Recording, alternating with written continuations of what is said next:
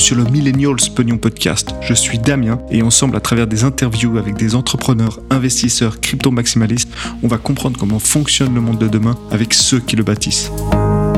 Yo, aujourd'hui on a la chance de discuter avec Fabrice Marquet, cofondateur de Monaco Foundry, une société d'accompagnement de start-up.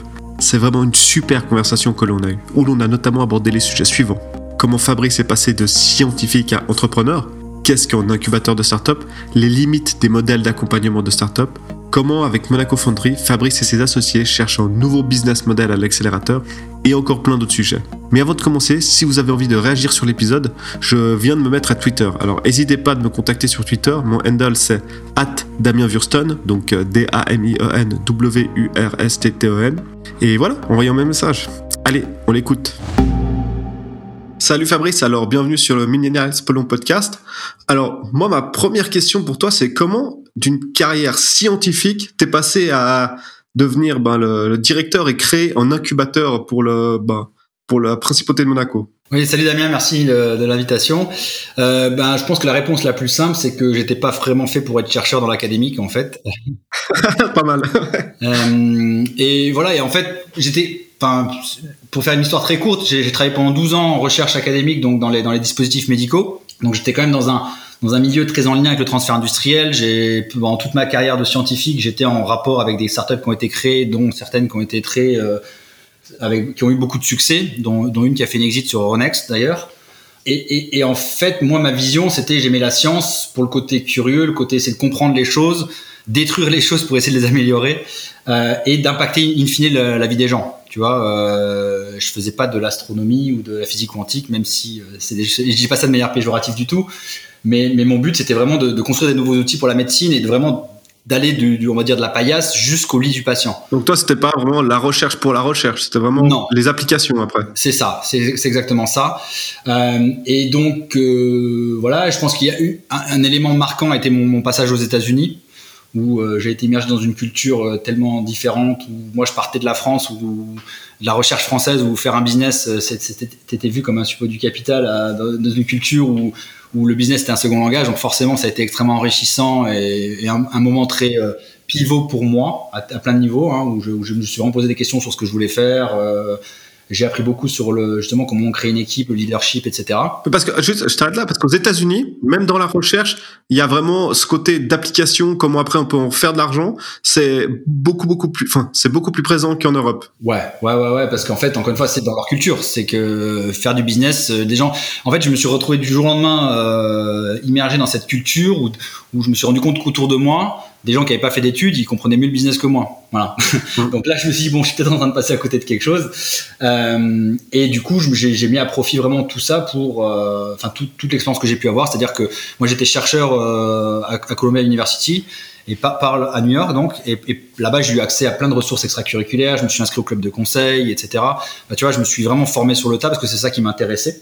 Et, euh, et avec justement cette idée de transitionner de plus en plus parce que je me suis dit, moi, ce qui m'intéressait, c'était bah, d'aller jusqu'au bout et de porter une idée business jusqu'au bout et pas d'être euh, un professeur dans, dans, une université et juste euh, de licencier ma propriété intellectuelle à des, à des, businessmen qui vont eux monter les business. Et encore une fois, c'est pas pour dire que c'est mal ceux qui font ça. Hein. C'était l'idée, c'est vraiment de juste savoir ce qui est fait pour toi et ce qui, ce qui te convient. D'accord. Et donc quand tu t'es rendu compte de ça, après moi je trouve que c'est quand même euh, un, un, énorme step en fait de monter un incubateur. Donc comment ça s'est fait? Ouais, bah, pareil. Hein, c'est il y a beaucoup de choses dans la vie. C'est un peu les hasards de la vie, les opportunités, etc. En fait, euh, donc en revenant des États-Unis, j'ai fait un petit passage de 4 ans à Bordeaux dans un autre institut de recherche pour vraiment essayer de monter une startup où cette fois c'était moi qui étais le vraiment le chef de projet, que je m'occupais aussi de la partie business, etc. Euh, et euh, bah, moi, je suis originaire de Monaco, c'est mon pays, euh, mais je l'avais quitté, j'avais 16 ans après, le, lycée, et j'avais jamais vécu en tant qu'adulte. Et en fait, parce que pour moi, il n'y avait pas grand-chose à y faire. Et euh, à part monter un jour ma boîte, c'était un peu l'idée que j'avais toujours euh, dans un coin de mon crâne. Euh, et en fait, il y a eu cette opportunité euh, bah, qui a été géniale pour moi, hein, où, où c'était en 2000, euh, fin 2016, ça a été officiellement annoncé que l'État monégasque lançait son incubateur en partenariat avec Monaco Télécom, puisque Xavier Niel avait racheté Monaco Télécom il n'y a pas si longtemps. Ah, c'est marrant, Xavier Niel, il a aussi racheté en télécom en Suisse. Hein, donc, ah, c'est ce qu'il sait faire. ouais, c'est ça. c'est assez marrant de voir quand même que c'est quand même la personne qui a pété le marché en France par, par, la, par la concurrence qui a, qui a investi dans un monopole concédé par l'État à Monaco. c'est une des ironies de la vie. Quoi. Non, non, mais voilà. Et donc il y avait un peu tous les ingrédients euh, qui faisaient que Monaco s'est dit bon, maintenant on va faire notre programme d'innovation. Moi, pour être complètement honnête, en plus quand ça s'est lancé, j'étais sur mon projet de, de start-up où j'avais euh, publié mes deux brevets euh, avec le CNRS, l'Inserm et compagnie. Et mon premier réflexe a été, en fait, je vais, négocier des royalties à tous mes propriétaires du brevet et je vais monter ma boîte à Monaco et faire partie de l'incubateur. C'était vraiment ça mon, premier, ma première idée. Et finalement, j'ai lu le descriptif du poste qui allait devenir le mien et je me suis dit, mais en fait, enfin, c'est génial. Moi, je pense que c'est un poste dans lequel je m'éclaterais, je serais, je serais bon, qui me passionnerait et euh, je vais postuler, j'ai rien à perdre, quoi, voilà. et maintenant, pour, euh, pour, j'imagine qu'il y a beaucoup de, de, personnes qui nous écoutent, qui savent ce que c'est un incubateur, mais toi, pour toi, c'est quoi? Tu pourrais nous donner ta définition? Bah, Un incubateur, c'est un endroit euh, qui met à disposition, on va dire, les bases pour créer une entreprise, pour essayer, pour en gros vaincre certaines difficultés, on va dire, de l'entrepreneuriat euh, sur deux aspects. On va dire d'abord vaincre un peu le côté seul, solitude, hein, parce qu'il n'y a rien de plus seul que de se lancer voilà, donc je pense que c'est ça. Et euh, le côté mutualisation de moyens. Moi, je pense que vraiment l'idée c'est ça, c'est de se dire voilà, on va mettre ensemble plein de gens et puis ils vont s'émuler collectivement, etc. Mais sauf que je pense qu'aujourd'hui, ce que sont devenus les incubateurs, euh, c'est un peu l'illustration parfaite que l'enfer est pavé de bonnes intentions, quoi. Parce qu'en fait, aujourd'hui, la plupart ne fonctionnent pas, quoi. Ouais, alors moi, je voulais, voilà, je voulais pas être méchant tout ça, mais j'ai l'impression que de, de, mon côté, les incubateurs, alors je veux pas dire, il y en a certains, bien sûr, c'est incroyable, hein, mais la plupart, c'est le club de la loose, quoi. Quand t'es dans un incubateur, tu vas être avec d'autres mecs qui végètent, entre guillemets, puis j'ai pas l'impression que c'est vraiment ça qui va te donner le, boost pour, passer plus loin, quoi. Après, je peux me tromper, mais c'est la vision que j'ai de la plupart. T'as raison, et en plus, c'est bah, un peu la vision à la base de, de, de, de ce que moi j'ai voulu mettre à, au travers de mon acotech d'un côté, et de ce que je fais maintenant aujourd'hui de la société que j'ai créée c'est de se dire qu'aujourd'hui, la manière dont on construit des boîtes, il y a à la fois un énorme trou dans le marché, un trou dans la raquette monstrueux, et juste on n'est pas bon quoi. C'est que si tu regardes les chiffres, tu as 9, 9, 9 startups sur 10 qui vont mourir euh, hyper rapidement quoi. Donc ça, il y a deux approches. C'est soit tu as une approche financière, tu te dis bon bah c'est comme ça, c'est parce qu'en fait par essence euh, la startup, c'est un actif qui est risqué et liquide, donc le seul moyen, c'est de diversifier le risque. Et en fait, c'est ce que font tous ces incubateurs, c'est ce que font tous les investisseurs early stage, c'est de faire des portefeuilles d'une centaine de sociétés et d'en avoir moins d'une dizaine qui va réussir, quoi. C'est un peu ça. Et autant ça, si tu, encore une fois, si tu prends un, le point de vue d'un investisseur passif, ça, a complètement un sens.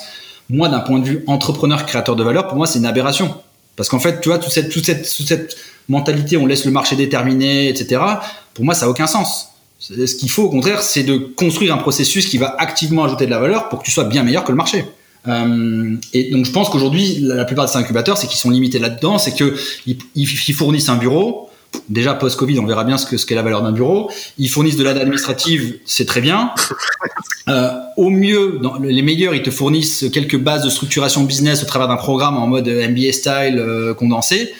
Mais en fait, construire une boîte, un et surtout si tu vises des, des boîtes euh, hyper croissance qui veulent qui ont une ambition internationale très rapide, c'est avant tout un processus extrêmement empirique. Et ce qu'il faut, c'est qu'en termes de startup, tu développes en interne ces compétences en business développement, c'est que tu puisses avoir accès directement aux décisionnaires, parce qu'en fait, l'énorme problème d'une startup aussi, c'est le temps. T'as pas de temps, et tous les gens avec qui tu vas interagir, que ce soit public ou privé, ils vont pas partager ton sens de l'urgence. Et toi, tu vas être rien pour eux. Tu auras aucun moyen de pression sur eux. Et en fait, c'est ça qui tue la plupart des startups. Quoi. Combien de temps en fait tu as dirigé cet, cet incubateur avant de passer à ta société? À peu près trois ans, parce que l'idée c'était, bah, ça a été, ça a été euh, une super aventure parce que bah, je suis arrivé, bah, comme tu l'as dit justement, n'avez jamais fait ça de ma vie. Euh, J'avais aussi beaucoup à apprendre. Je pense que là où, ils ont été plutôt malin sur le recrutement, enfin que ça soit moi ou pas moi, mais plutôt un profil, tu vois, c'est de se dire, ils n'ont pas pris quelqu'un qui avait déjà fait ça, ils ont plutôt quelqu'un qui avait prouvé qu'il était capable de construire des choses depuis zéro. Et en fait, le processus de sélection a été juste, fait sur la vision qu'on voulait insuffler dans, l'incubateur. Et l'idée, c'était de se dire, moi, euh, ce que je veux, c'est justement faire un truc boutique, qualitatif, prendre le contre-pied en fait. C'est tout le monde fait du volume aujourd'hui, et voilà, et se dire, on fait un truc qualitatif où vraiment on va les aider jusqu'au bout. Donc ça, ça a été pendant trois ans. On a mis en place ça, un programme, etc. Euh, et après, bah, au bout d'un moment où finalement j'avais rempli en fait euh, leur, l'ambition que le gouvernement a mis en place, ce qu'ils voulaient, c'est-à-dire d'avoir un programme qui tournait, etc. Moi, j'avais l'ambition de faire plus, pour être honnête, euh, mais c'était un peu compliqué de le faire euh, dans, dans cet environnement-là. Et du coup, ben, j'ai démissionné pour, euh, pour lancer ma propre société. Ok, alors maintenant, donc tu as lancé ta propre société avec des, des partenaires. Et ce que tu fais, c'est pas vraiment de l'incubation maintenant, tu es plutôt un accélérateur? On pourrait dire ça? On pourrait dire ça, sachant qu'en fait, oui, sauf qu'aujourd'hui, quand tu regardes un accélérateur, pareil, qu'est-ce que c'est? C'est euh, c'est un programme de six mois avec euh, des cours théoriques et un peu de financement, quoi. C'est ça, un accélérateur tel qu'on l'entend aujourd'hui. Nous, c'est pas du tout ce qu'on fait. C'est sûr qu'on fait. Enfin, on pourrait faire de l'incubation. D'ailleurs, il y a quelques sociétés, euh, il y en a une, une ou deux, enfin deux pardon, qu'on cofonde et pour qui on fait cette partie d'incubation avec eux. Mais c'est pas là où on est, c'est pas là où on, est les plus forts. Alors maintenant, quand tu présentes Monaco Fonderie en, dans, en soirée mondaine, bon maintenant il y a plus de soirée parce que c'est le Covid, mais à l'époque, comment, comment, comment tu présentais? Bah en fait, c'est ça. On, on, veut faire un accélérateur en mode boutique. L'idée, c'est de fournir exactement ce que je te disais, c'est-à-dire on est parti de ce constat sur le, trou dans la raquette, c'est-à-dire qu'un d'un côté, tu as des investisseurs, des accélérateurs, incubateurs, mais ils font tous du volume. Et nous, on veut être le, on veut être l'acteur qui fait du qualitatif, quoi. C'est-à-dire vraiment, on prend peu de sociétés. Tu vois, aujourd'hui, on est 8 associés dans la société, plus 5 advisors, et aujourd'hui, on est actionnaire dans 10 sociétés. Tu vois, donc on a, vraiment changé le ratio d'un incubateur accélérateur ou d'un euh, d'un fonds early stage où tu as un ratio de 1% et du coup, bah, tu pas le temps de vraiment aider les boîtes, à un ratio de 1 pour 1 ou même inférieur à 1, tu vois. Et, l'idée, c'est que nous, on s'implique, en fait, il n'y a rien qu'on ne fait pas, et on s'implique à tous les niveaux avec les entrepreneurs. En fait, on est, on est avec eux euh, tous les jours à, construire la boîte avec eux, c'est-à-dire du point de vue stratégique. Généralement, ce qu'on fait, c'est que on, transforme des fois leur business model parce qu'ils ont tous tendance à attaquer un marché un peu trop niche euh, en premier lieu. Euh, on structure l'équipe exécutive, on structure leur board d'advisory, on les met en relation directement avec euh, euh, des top décisionnaires dans des, dans des grands groupes pour qu'en fait ils bypassent un peu le, circuit bureaucratique inertiel d'habitude pour aller vite en fait. L'idée c'est de construire avec eux ces boîtes le plus vite possible. Voilà, voilà ce qu'on fait en essence quoi. Et, et pour ça, il y a justement pour, quand tu parles de bypasser, donc toi c'est quoi la, la, force que tu peux amener au business développement ben, En fait, ce qu'on fait c'est qu'on a mis tout autour de nous l'équipe dont je te parlais on a mis que des gens avec une expérience extrêmement poussée, qui comprennent le mode corpo, qui comprennent le monde académique, qui comprennent le monde des gouvernements, qui ont été entrepreneurs eux-mêmes, et le monde financier, donc une quintuple culture assez, assez unique. Et donc en fait, on met à disposition à des sociétés early stage des gens qu'ils ne peuvent pas connaître, qui ne pourraient pas approcher, qui ne pourraient pas payer, et dont ils ont cruellement besoin pour avancer vite. Et pour, euh, par exemple, tu peux nous donner un exemple de ça, enfin un exemple dont tu peux en parler? Ouais, bah, je veux dire, mon associé avec qui on a créé la société, lui, il a été justement serré entrepreneur dans la première partie de sa vie. Euh, il a monté plein de boîtes, euh, il existait plein de boîtes avec plus, ou moins de succès comme chaque entrepreneur dans, sa vie. Ensuite, il a une deuxième partie où il a été très euh, une carrière corpo, où il a, il, a bossé chez Merck MSD où il a fini Chief Strategy Operating Officer. Ensuite, il a l'idée la partie business développement pour Watson chez IBM dans, la santé. Après, il a fini au gouvernement finlandais où il a été senior advisor et il, aidait, il aidait à transférer leur, leur société pour les envoyer aux États-Unis. Donc, il a monté un incubateur euh, aux États-Unis justement, qui était qui, pour, pour, aider à envoyer des sociétés finlandaises euh, aux États-Unis. Mais on a aussi euh, un ancien dean du New York Medical College comme advisor, on a une ancienne patronne d'hôpitaux à Boston, on a un ancien senior, senior VP chez Pepsi, partenaire chez McKinsey.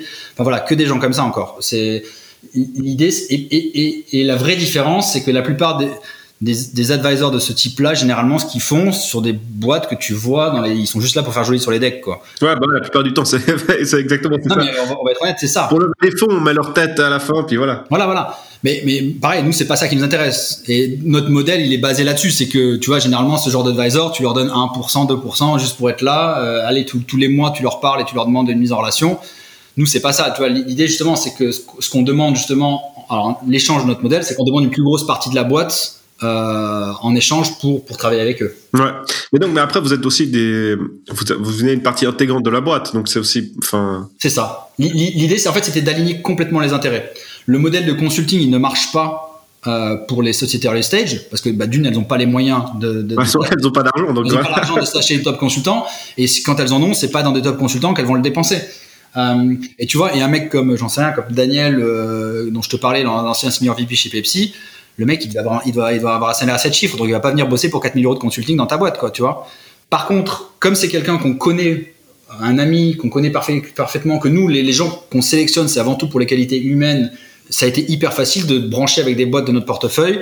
Et lui, en se disant, ben, moi, les gars, je trouve que, enfin, l'équipe, je trouve que c'est une bonne équipe, euh, c'est des bonnes personnes, j'ai envie de les aider, j'en attends rien à court terme, ça me fait plaisir. Parce qu'en plus, leur techno, elle est vraiment unique au monde. Par contre, le jour où ça, ça cartonne et que c'est vendu pour un, pour un max, j'aurai quelque chose. Voilà. Et notre modèle, il est basé là-dessus, en fait. Ouais, Non, mais donc c'est, hyper intéressant. Et puis, tu as croisé d'autres euh, boutiques comme la vôtre qui ont un peu le même modèle ou tu es un peu près des seuls? Ben, Pas tant que ça. Pas tant que ça. Non, parce que moi, j'ai pas. Alors, je suis pas aussi versé que toi là-dedans, mais j'ai, pas l'impression. Non, non, ben, en fait, encore une fois, quand je te disais que c'est rigolo, c'est que moi, comment, comment je me suis comporté pendant toute ma vie, en tant que chercheur ou en tant que businessman maintenant, c'était de, de, de je à chaque fois que tu, tu, vas me donner quelque chose, même si ça marche bien, je vais le démonter pour voir comment ça peut marcher mieux, quoi. Et s'il y a deux chemins qui s'offrent devant moi, euh, la plupart des gens vont toujours suivre le, chemin le plus suivi, alors que moi, ça va être le contraire, quoi. L'idée, c'est justement, si c'est pour venir après la, après la fête euh, et proposer la même chose que les autres, tu vas juste être moins bon, ça n'a aucun sens, quoi. Euh, et donc, l'idée, c'était de se dire, faisons l'état des lieux, voyons ce qui manque, qu'est-ce qu'on peut faire de différent. Et, et, je pense que ouais, je, je suis pas sûr d'avoir vu exactement, enfin quelque chose qui marche comme nous, avec le même modèle. Et en tout cas, nous aujourd'hui, du côté des startups, en tout cas, il marche, il marche du feu de dieu. Euh, parce que tu vois, généralement, on, devient actionnaire à hauteur de 15-20% dans les boîtes qu'on aide vraiment activement. Et euh, il y a des boîtes euh, aujourd'hui, on est actionnaire des boîtes de Lettonie au Canada et, et on est, on est actionnaire chez eux après deux Skype calls, quoi. Parce que tu vois, en fait, notre modèle est extrêmement polarisant. T'as ceux qui vont dire, ouh là là là je veux pas me faire diluer, qu'est-ce que c'est que ça? Non, non, non, mon equity. Et t'as, as ceux qui vont dire, mais jamais je pourrais avoir accès à des gens comme ça, et, et, et, je réfléchis même pas, en fait. Pause, pub. Si t'écoutes des podcasts, c'est sûrement que tu aimes les formats audio. Et c'est clair que c'est un gain de temps énorme. Tu peux promener ton chien ou travailler tes pectoraux, le tout en devenant moins con. Franchement, c'est top. C'est pour cela que je suis un grand fan d'Audible, les livres audio d'Amazon. J'ai récemment écouté Les lois de la nature de Robert Greene et L'art de la victoire du fondateur de Nike. Ils sont super. Donc si toi aussi les livres audio t'intéressent, va sur pognonpodcast.com slash audible et tu trouveras un lien qui te permet d'écouter deux livres de la bibliothèque d'Amazon entièrement gratuitement. Je répète, pognonpodcast.com slash audible, A-U-D-I-B-L-E, pour deux livres gratuits. Allez, retour à l'épisode. Et maintenant, ma question est comment tu arrives à sourcer ces, euh, ces sociétés, alors, ces, ces startups? Ben, c'est, Pour l'instant, ça a été complètement de manière organique, je vais pas te mentir. Euh, ça s'est fait sur notre réseau, ça s'est fait sur le réseau des, gens de l'équipe. Et, ce qui est rigolo, c'est que justement, là, on, ça fait même pas une année qu'on est, qu'on est, qu'on est opérationnel. Euh, on, on, a fait beaucoup de choses, on va dire de manière artisanale, et qu'on est en train de s'industrialiser. Donc effectivement, on a beaucoup d'idées après sur comment euh, étendre notre reach et avoir vraiment un, processus pour sourcer des boîtes euh, le plus largement possible. Aujourd'hui, vraiment, ça s'est vraiment, enfin, je vais pas te mentir, aujourd'hui, ça s'est vraiment fait sur, euh, sur nos contacts. C'est sûr que pendant les trois premiers mois, j'ai quasiment fait que du sourcing actif. Euh, mais ça fait trois mois que j'en fais plus du tout, quoi, tu vois. C'est qu'en fait, au bout de six mois, on était déjà à 10 boîtes. Et le, le, but, c'est surtout pas de faire de la boulimie, quoi. C'est surtout pas de signer des boîtes pour signer des boîtes, parce que ça, ça a aucun sens nous, on signe des boîtes que quand on est sûr qu'on est complètement en phase avec les fondateurs, qu'on est complètement passionné par le produit et l'impact qu'il peut avoir sur la société.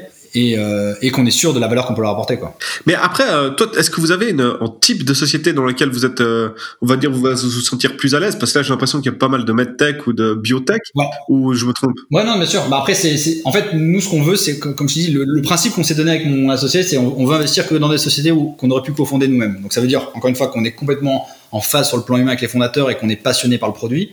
C'est sûr qu'on a tous les deux une grosse euh, expertise en santé. Et ce qu'on veut, c'est quand même des sociétés qui ont l'ambition un peu de changer le monde, tu vois, de se dire, sans dire qu'on va faire que de l'impact ou que du développement durable, etc. On, aimerait quand même bosser avec des sociétés qui rendent le monde meilleur, euh, un, peu meilleur, voilà. Donc d'ailleurs, c'est quelque chose maintenant qu'on fait, c'est-à-dire la manière dont on présente notre portefeuille. On a regardé pour les 10 sociétés dans lesquelles on est actionnaire aujourd'hui, comment ce qu'elles font, leur proposition de valeur est alignée avec les, euh, les, SDGs, les Sustainable Development Goals de, l'ONU. Donc ça, ça fait partie des critères euh, qu'on regarde avec attention. Euh, encore une fois, le côté santé, il est poussé parce que bah, ça nous parle encore plus et que c'est complètement en phase avec ça. Mais on se limite à aucun secteur pour être honnête, parce que encore une fois, je pense qu'on a le réseau pour, pour aider n'importe quelle boîte, quoi. Hum, hum. Et, euh, et vous, maintenant, donc, est-ce que vous, vous avez donc votre société qui prenait des parts dans d'autres sociétés, mais comment est-ce que vous, vous avez levé des fonds ou pas? Parce que vous, vous devez bien vivre. Aujourd'hui, non. Aujourd'hui, non, non, moi, ça fait, ah bah, aujourd'hui, je me paye toujours pas de salaire, euh, pareil pour mon associé, et on finance toute notre poche pour jusqu'à présent, hein, c'était un peu le plan, hein, et je vais pas te mentir que même si c'était le plan, c'est toujours inconfortable. Ouais, ça va, des fois, on a envie de pleurer, hein, je comprends. mais, mais, en même temps, enfin, voilà, je veux dire, tu, cette, illusion de l'entrepreneur assisté avec des fonds publics et que tout, tu vois, j'ai même entendu des fois qu'ils voulaient verser des salaires à des entrepreneurs. Euh, il y, a ça qui a été un moment en France euh, comme serpent de mer. Enfin, non, si tu veux monter ta boîte, il faut que tu prennes le risque. Parce que, encore une fois, comment tu veux convaincre ne serait-ce qu'un investisseur si toi, tu n'as pas été prêt à prendre le risque à un moment Ça, c'est pour moi, c'est la base. Euh, c'est sûr que le modèle là, il marche que quand on aura des exits. Donc ça, c'est une chose à un moment, on était en train de réfléchir est-ce qu'on fait pas rentrer un investisseur euh, directement chez nous pour ben, justement avoir un peu de cash et pouvoir même construire les outils qu'on veut mettre en place. C'est toujours à l'idée. Ouais, donc c'est quand même quelque chose à l'idée parce qu'une exit, ça peut, enfin, ça peut prendre du temps la première exit. Bien sûr. Alors ça, oui. Pour honnête, nous, la manière dont on bosse avec toutes nos boîtes, c'est on les regarde, on les regarde à l'instant T et on bosse avec les fondateurs pour dire qui est-ce qui va racheter dans ta boîte dans deux ans. Nous, c'est comme ça qu'on travaille. Alors bien sûr que personne n'a de boule de cristal et euh, ça peut prendre plus de temps, etc. Donc ça c'est sûr. Euh, soit ça sera une levée de fonds en interne à court terme pour, pour donner un peu de, de, de souffle. Soit on est aussi on est sur d'autres projets. Euh, on fait aussi une partie consulting euh, pour, pour l'innovation corpo, ça c'est une chose. Euh, on travaille aussi parfois avec des gouvernements. C'est sûr qu'en ce moment c'est un peu compliqué, mais ça peut être aussi quelque chose qui peut apporter du cash flow et financer le reste. Mais on est, comme je disais, sur la vision, c'est que Monaco Foundry c'est qu'une brique de, tout le pipeline qu'on est en train de créer. Donc il y aura forcément une plateforme à un moment qu'on va monétiser, il y aura forcément quelque chose avec aussi un, club deal ou un fonds d'investissement. Euh, et ça, pour le coup, c'est quelque chose qui, sur un business plan, on va dire traditionnel, parle beaucoup plus à un investisseur que ce qu'on fait au travers de Monaco Foundry.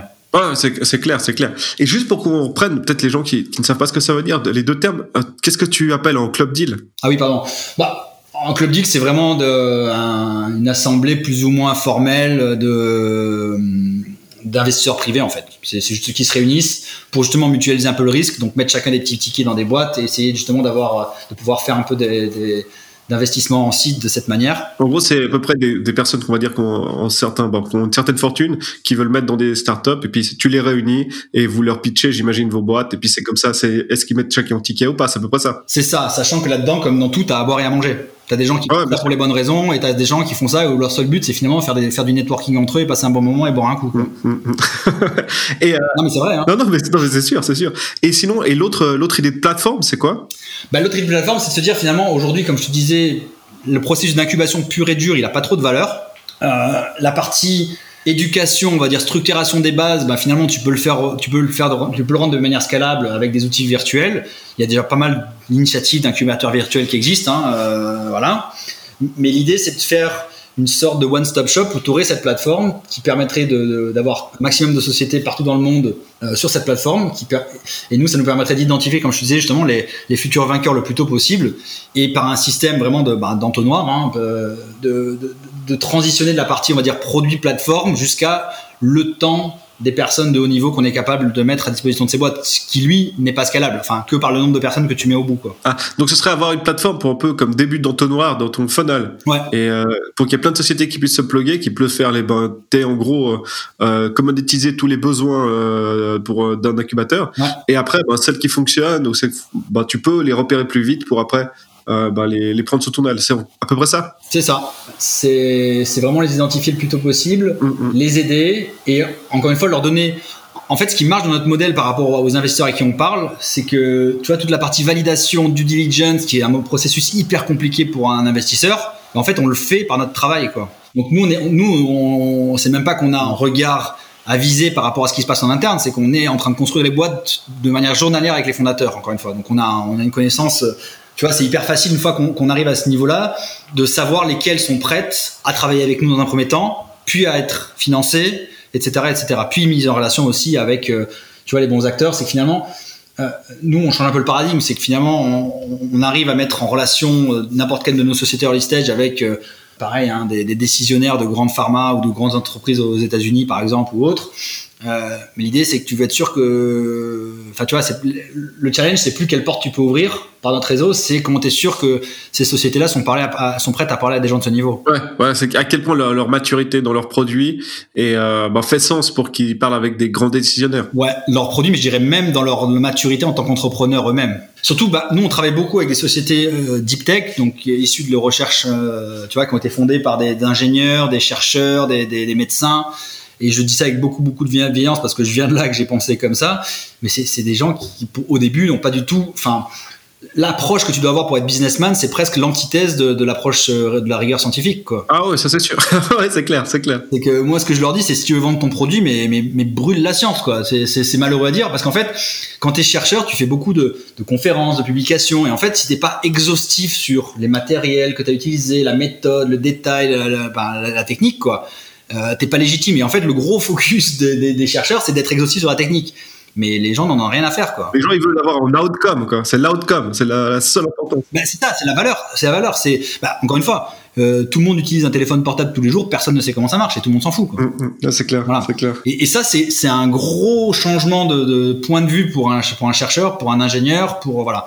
Et encore une fois, l'idée, c'est que chacun nous, comment on construit des boîtes, justement, c'est de manière collaborative. L'idée de prendre de l'equity chez les boîtes, c'est pas pour prendre quelque chose qui est à eux. C'est qu'en fait, on fait partie de l'équipe et que la somme de ce qu'on va faire tous les deux collectivement, ce sera plus grand que la somme de ce qu'on aurait fait individuellement, tu vois. Non, c'est sûr, c'est sûr. Non, non, puis le fait de, de pouvoir les projeter aux États-Unis ou vers des grands décisionnaires, ça peut vraiment être des fois le, enfin, le, le, le trigger pour quelque chose d'énorme derrière. C'est ça. Et, et, nous, notre conviction, c'est que chacun, tu vois, t'as as justement as une, une tranche très fine où, es, où, où ton output il est, il est, optimal, quoi. Et c'est là-dessus que tu dois te focaliser, quoi. Tu vois, moi, je vois beaucoup de, de, fondateurs techno qui veulent garder leur boîte et la monter eux-mêmes et qui se transforment en sales, mais ils sont pas bons en sales et du coup, ils ont plus le temps de faire la techno, quoi. Et ça, c'est pour moi, ça a aucun sens parce que ta boîte, elle grandira jamais, t'en feras jamais rien. T'auras 100% de quelque chose qui vaudra zéro. Ah, ça, c'est sûr. Tu peux pas coder puis après aussi aller rencontrer des gens. Ça, c'est compliqué. Voilà. Le tout, c'est de savoir qu'est-ce qui te convient à toi, où est-ce que tu es le bon, de faire ça en toute humilité aussi. Hein Parce que des fois, c'est dur hein, de te dire, moi, c'est mon bébé, c'est mon projet, mais je suis pas bon pour être CEO, donc je vais être CTO et on va faire venir quelqu'un qui va être CEO et la figure de la boîte et qui va incarner la boîte. Moi, je peux comprendre qu'en termes d'ego, ça soit un choix qui soit difficile à faire. Hein. mais c'est drôle que tu amènes euh, le sujet là-dessus, parce qu'effectivement, c'est très difficile.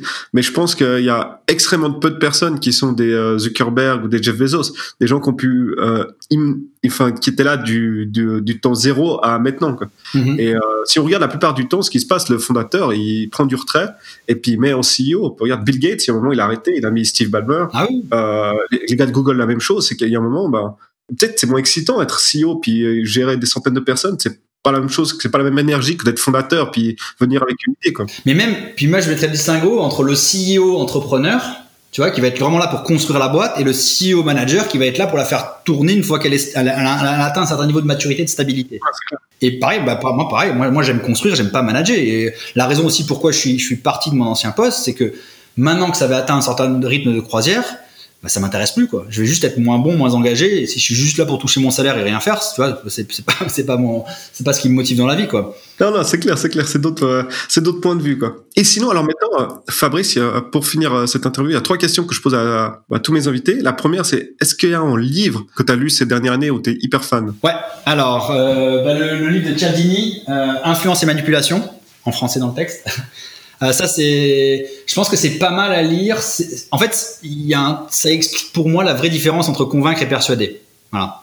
Euh, et de comprendre qu'en fait, on ne fait pas bouger les gens en les convainquant, on les fait bouger en les persuadant. Et, voilà, c'est que moi, ça me fascine de dire à quel point on a, on a un cerveau qui est hyper compliqué, réflectif, et qu'on on arrive à se donner des bonnes raisons pourquoi on fait nos choix, alors que les seules raisons de nos choix, c'est notre cerveau de primate qui prend des, des, décisions de manière instinctive. c'est clair. Et d'ailleurs, ce livre, pour moi, j'ai dû le lire plusieurs fois, et souvent, quand on essaie de venir avec un message marketing ou avec un funnel et tout, je regarde dans ce livre les six points, ou je sais plus, les cinq points, euh, qu'on essaie de toucher pour pouvoir euh, déclencher l'action. Donc, c'est vraiment la Bible. Exactement. Et c'est ce que j'essaie justement de faire comprendre, et encore une fois, et je le dis avec beaucoup de bienveillance parce que j'ai été de l'autre côté de la barrière, de se dire finalement, quand tu essaies de convaincre en, listant les features de ton produit, en expliquant pourquoi c'est le meilleur technologiquement, etc., personne n'en a rien à faire, quoi.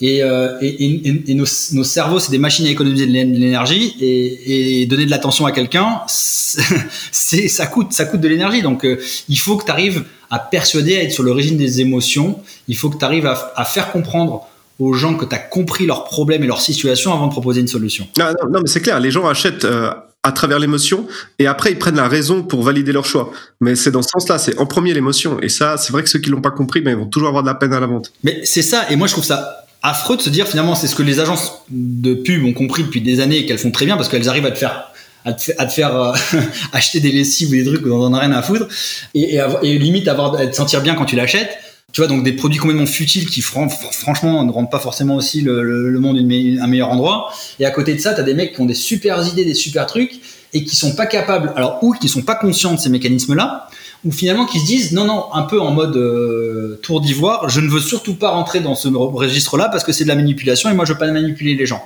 mais c'est pas de la manipulation si tu persuades quelqu'un et que tu as quelque chose de concret derrière quoi voilà non, mais c'est clair c'est comme il y a toujours l'histoire des bouteilles d'eau hein. si tu achètes je sais pas la bouteille la plus chère on va dire euh, l'évian mhm. alors qu'à côté tu as celle du discounter moins cher pourquoi est-ce que toi tu vas acheter l'évian alors que tu sais persuadé que c'est la même chose? Mais la vraie raison c'est qu'est-ce que Evian raconte sur toi-même? Parce que tu vas l'acheter parce que tu veux être jeune parce que ça va, tu vas te sentir mieux et puis il y a une raison derrière. Et puis c'est eh, ah, la valeur, c'est pas forcément mensonge, parce que c'est une vraie histoire que toi tu vas t'accompagner toi-même. Donc c'est c'est assez difficile à, à, faire comprendre ça à des gens qui sont très scientifiques mm-hmm. ou gens de personnes qui disent ah la pub ça marche pas sur moi. Je dis, ouais mec, je pense pas. Mais, ah bon, c'est ah c'est clair que c'est deux types de raisonnements qui sont peut-être difficiles à faire à se faire euh, comprendre les uns des autres. Et je sais plus sur la pub, il y avait une stat, faut retrouver parce que j'ai plus le chiffre, mais c'était genre 80 ou 90% des gens qui disaient genre oui oui la pub ça a un impact. Par contre la pub ça ne marche pas pour moi sûrement. Et en fait, c'est ça, c'est que on, arrive, notre cerveau, il arrive toujours à trouver des bonnes raisons rationnelles qu'on soit convaincu, mais on n'a jamais accès à ce qui nous a persuadé. Et c'est ça qui est horrible. euh, Là-dessus, là, ma deuxième question est est-ce qu'il y a un software que tu as utilisé récemment dont tu es vraiment tombé fan, euh, tu es tombé amoureux ou tu es super fan? Mais pas encore. Euh, enfin, il y a plusieurs softwares que j'utilise. C'est sûr qu'aujourd'hui, il y a plein de trucs en SaaS qui marchent super bien. Euh, dans ce que je fais, dans, dans, dans ce que je fais, c'est-à-dire vraiment suivre des projets, les aider à se développer, euh, voir les synergies entre eux, etc. Pour nous, on n'a pas trouvé d'outils qui nous comblent complètement. Et euh, donc, c'est plutôt des choses qu'on est en train de développer. Mm.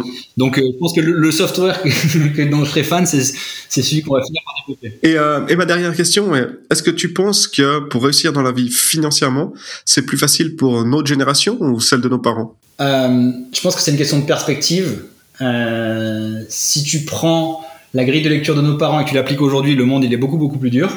Parce qu'à l'époque, il suffisait d'avoir un diplôme, tu avais une vie tracée, tu avais une carrière stable, etc.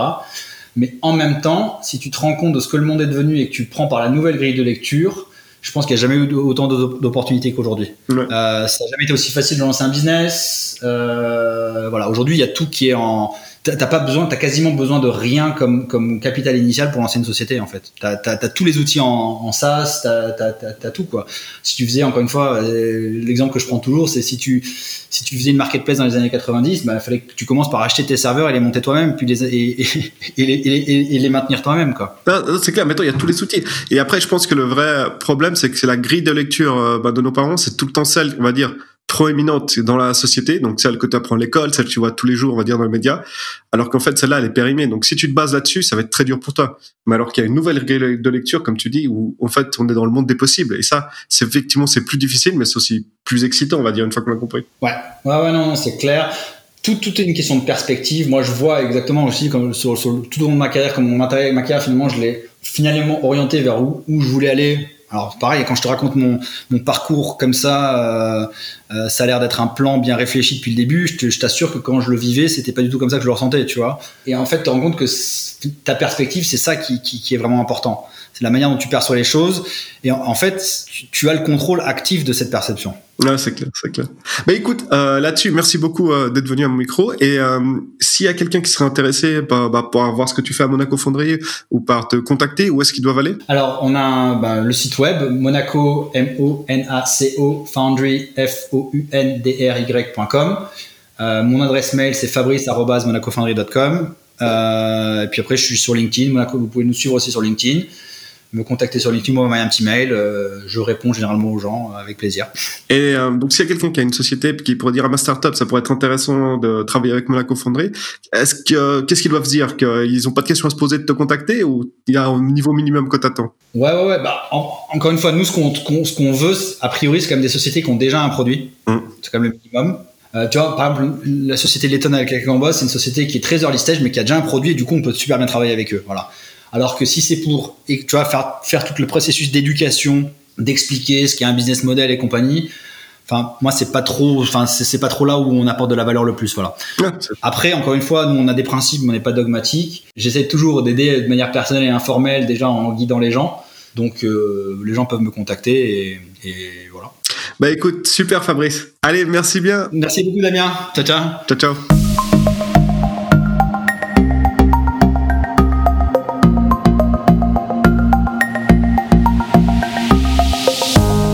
L'épisode est fini. J'espère que tu as apprécié. Maintenant, place à une annonce ultra importante. Le Millennials Pognon Podcast a fait une entrée fracassante dans le top 20 des podcasts sur l'entrepreneuriat en Suisse. Bim, ça c'est fait. Mais ce n'est pas le moment de se reposer sur ses lauriers. On a encore du taf pour passer devant les suites sur Dutch. Et pour ce faire, c'est très simple. On a besoin de toi.